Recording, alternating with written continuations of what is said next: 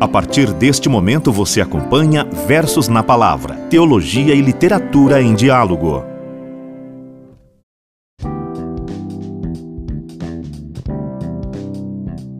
Saudações a você, ouvinte do Versos na Palavra, seja muito bem-vindo.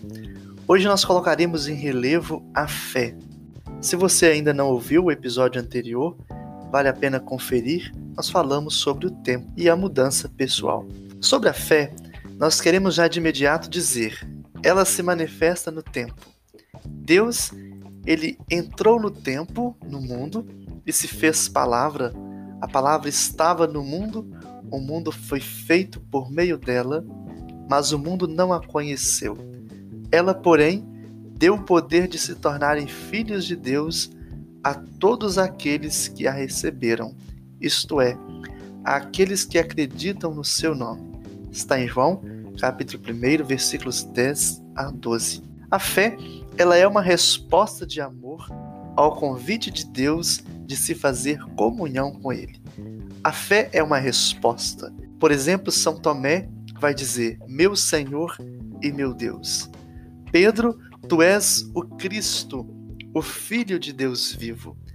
Estes são exemplos de profissão de fé que nós encontramos nos evangelhos os primeiros apóstolos, as primeiras comunidades. Ao longo da história da igreja, nós temos belíssimas profissões de fé manifestadas, quer seja no derramamento do sangue por Jesus, por amor a Jesus, por amor à igreja, que são os mártires da igreja. Quero lembrar aqui o protomarte, Estevão, Santo Estevão, o primeiro mártir da igreja a derramar o seu sangue por amor a Jesus. Quer ser pelos escritos, Hoje nós vamos conhecer um escrito de uma carmelita, Santa Teresa de Ávila, uma grande mística. Ela nasceu no ano 1515, fez grandes progressos no caminho da perfeição, que é um dos seus livros, e teve revelações místicas. Sofreu tribulações, mas tudo isso foi suportado com coragem, com fé invencível. A doutrina profunda que escreveu nos seus livros é fruto das suas experiências místicas. Ela morreu na Salamanca, em Alba, no ano de 1582. Nós vamos escutar Nas Mãos de Deus e perceber o credo de Teresa.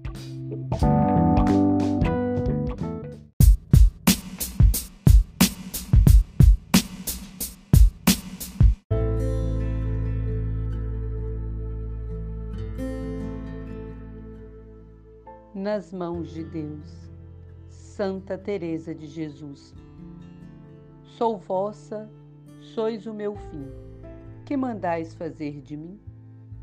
Soberana majestade e sabedoria eterna, caridade a mim tão terna, Deus uno, suma bondade. Olhai que a minha ruindade, todo amor vos canta, assim que mandais fazer de mim? Vossa sou, pois me criastes. Vossa, porque me redimistes. Vossa, porque me atraístes. E porque me suportastes. Vossa, porque me esperastes. E me salvastes por fim.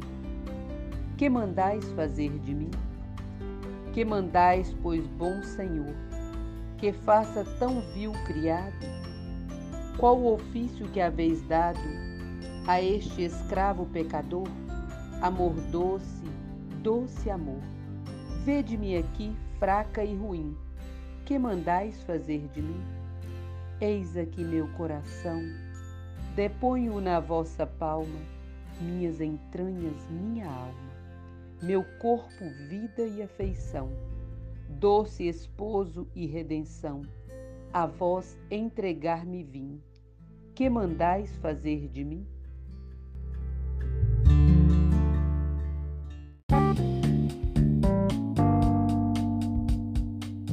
Poema Nas Mãos de Deus foi declamado por Ana Maria Scarabelli.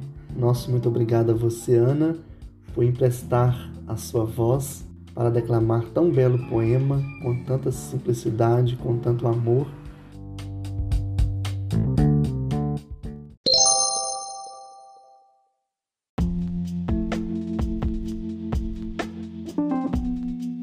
Este poema nas mãos de Deus de Santa Teresa é de uma sabedoria tão refinada, tem uma mística presente nesta relação que ela se coloca diante do Deus majestoso que dispensaria comentários, mas quero enfatizar que ele revela uma espiritualidade muito forte. Esse se colocar nas mãos de Deus, na palma de sua mão, e se perguntar como um questionamento: que mandais fazer de mim? Isso nos mostra a importância de cada um de nós se colocar nas mãos de Deus, mas deixando que Ele seja de fato o majestoso, que Ele seja de fato o Rei das nossas vidas. E se colocar também enquanto diálogo. Teresa, ao perguntar o que mandais fazer de mim, ela se coloca também em disposição.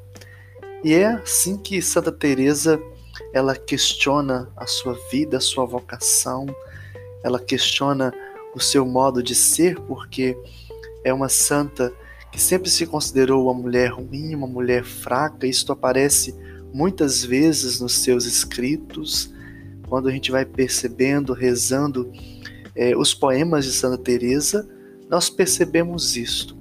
Uma santa que proclama a grandeza de Deus, que pede que ele não a abandone, embora ela seja frágil, ela seja pecadora, mas ao mesmo tempo ela se considera então esta mulher que necessita desta força divina.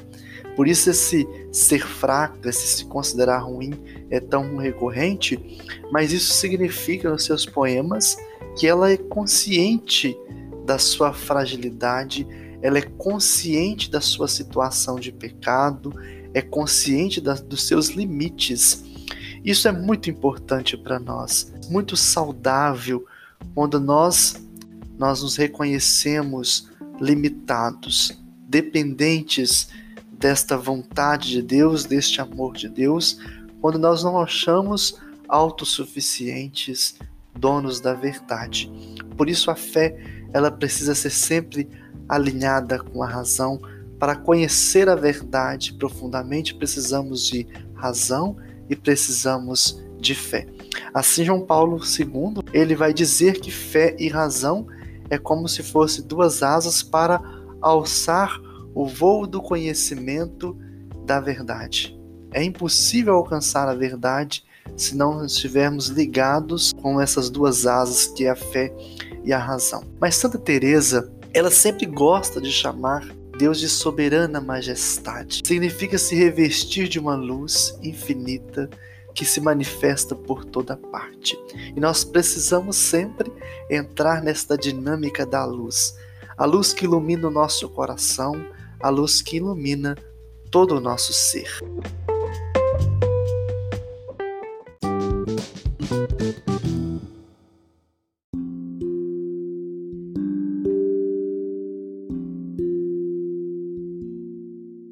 É o momento agora do texto bíblico iluminador para nossa oração pessoal. Eu quero te indicar, além do texto de hoje, reze e medite o Salmo 145, a felicidade dos que esperam no Senhor. O texto de hoje está em Hebreus, capítulo 11, versículo 1. Quero indicar a você que coloque no caderno espiritual a sua oração com estes textos que, que você quer falar com Deus, qual é o seu compromisso, o que, que você quer remodelar a sua experiência com Ele, reorientar a sua vida. O texto, capítulo 11, versículo 1, diz o seguinte: A fé é um modo de já possuir aquilo que se espera, é um meio de conhecer realidades que não se veem. O presente texto ele nos mostra a importância da fé.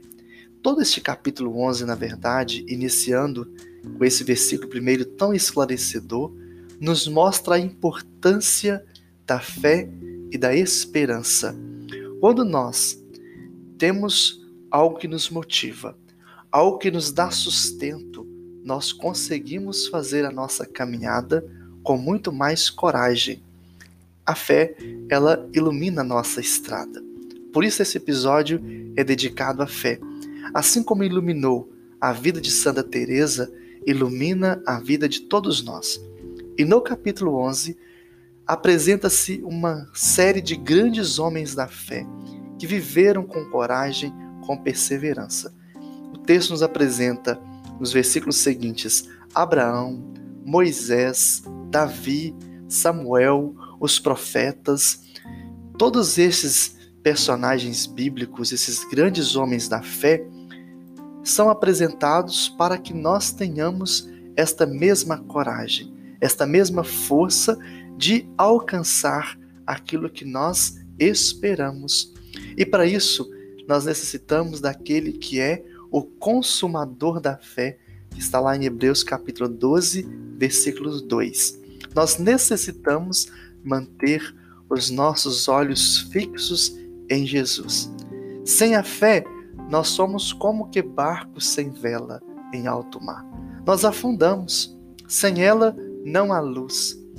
A luz da fé é Jesus. Por isso ele mesmo diz no versículo 46 do capítulo 12 de São João: Eu vim ao mundo como luz para que todo o que crê em mim não fique nas trevas. É importante sintonizar a nossa caminhada com esta luz que é Jesus, com esta luz que nos apresenta sempre, nos dando força, nos dando coragem, como disse agora há pouco, ilumina a nossa estrada.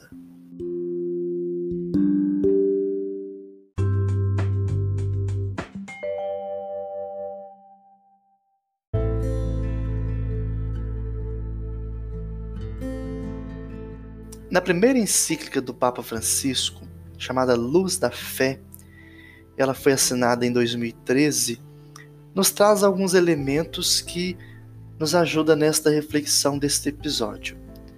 Lá diz assim: Nos tempos modernos, pensou-se que tal luz poderia ter sido suficiente para as sociedades antigas, mas não servia para os novos tempos para o homem tornado adulto, orgulhoso da sua razão, desejoso de explorar de forma nova o futuro. Nesta perspectiva, a fé aparecia como uma luz ilusória, que impedia o homem de cultivar a ousadia do saber. Por este caminho, a fé acabou por ser associada com a escuridão. E a fim de conviver com a luz da razão, pensou-se na possibilidade de a conservar, de lhe encontrar um espaço. O espaço para a fé abria-se onde a razão não podia iluminar, onde o homem já não podia ter certezas.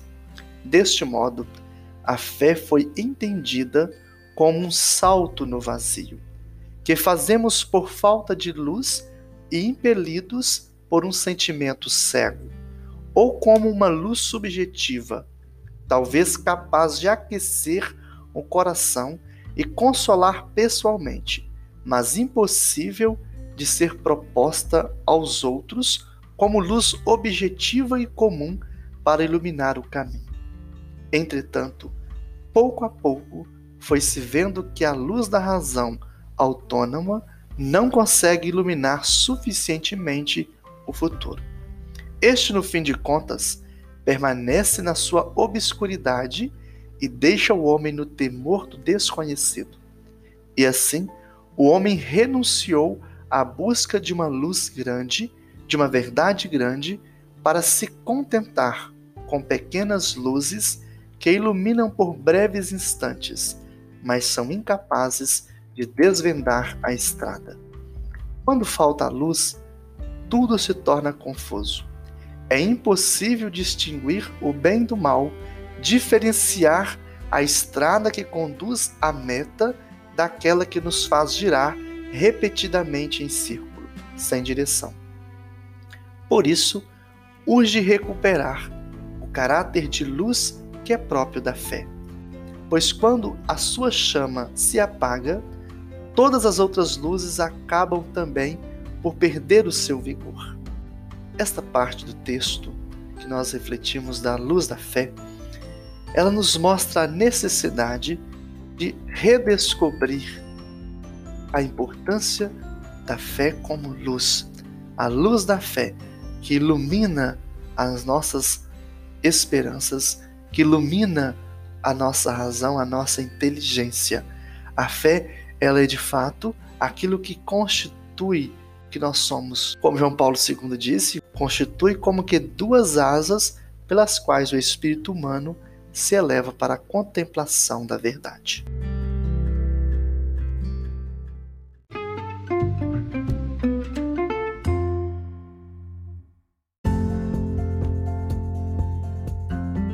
Quero deixar neste fim do episódio, à luz da fé, o texto da carta encíclica do Papa Francisco de 2013. É um texto muito rico, muito objetivo e claro sobre a fé. E ainda o romance Dom Casmurro de Machado de Assis. É importante ler esse livro, se você já o leu, sobre a ótica da teopoética. Nós podemos dizer que esta obra machadiana ela tem elementos importantes do relacionamento do ser humano com Deus, bem como a relação conflituosa nesta mesma relação. Vale a pena conhecer esta obra.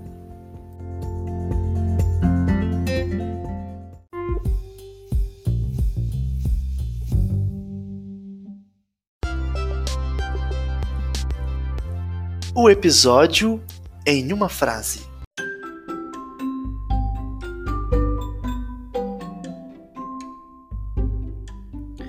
Ter fé é assinar uma folha em branco e deixar que Deus nela escreva o que quiser.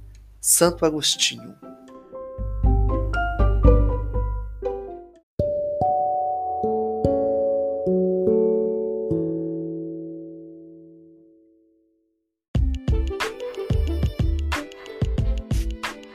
Agradeço a todos por acompanhar mais este episódio do Versos na Palavra. Hoje refletimos sobre a luz da fé. Conto com você no próximo episódio. Se quiser entrar em contato conosco, você pode mandar um e-mail para samuel.pastoral@gmail.com ou nos mandar uma mensagem de voz nas diferentes plataformas deste podcast. Caso queira deixar uma mensagem, nós temos também a página Versos na Palavra no Facebook. Até o próximo episódio.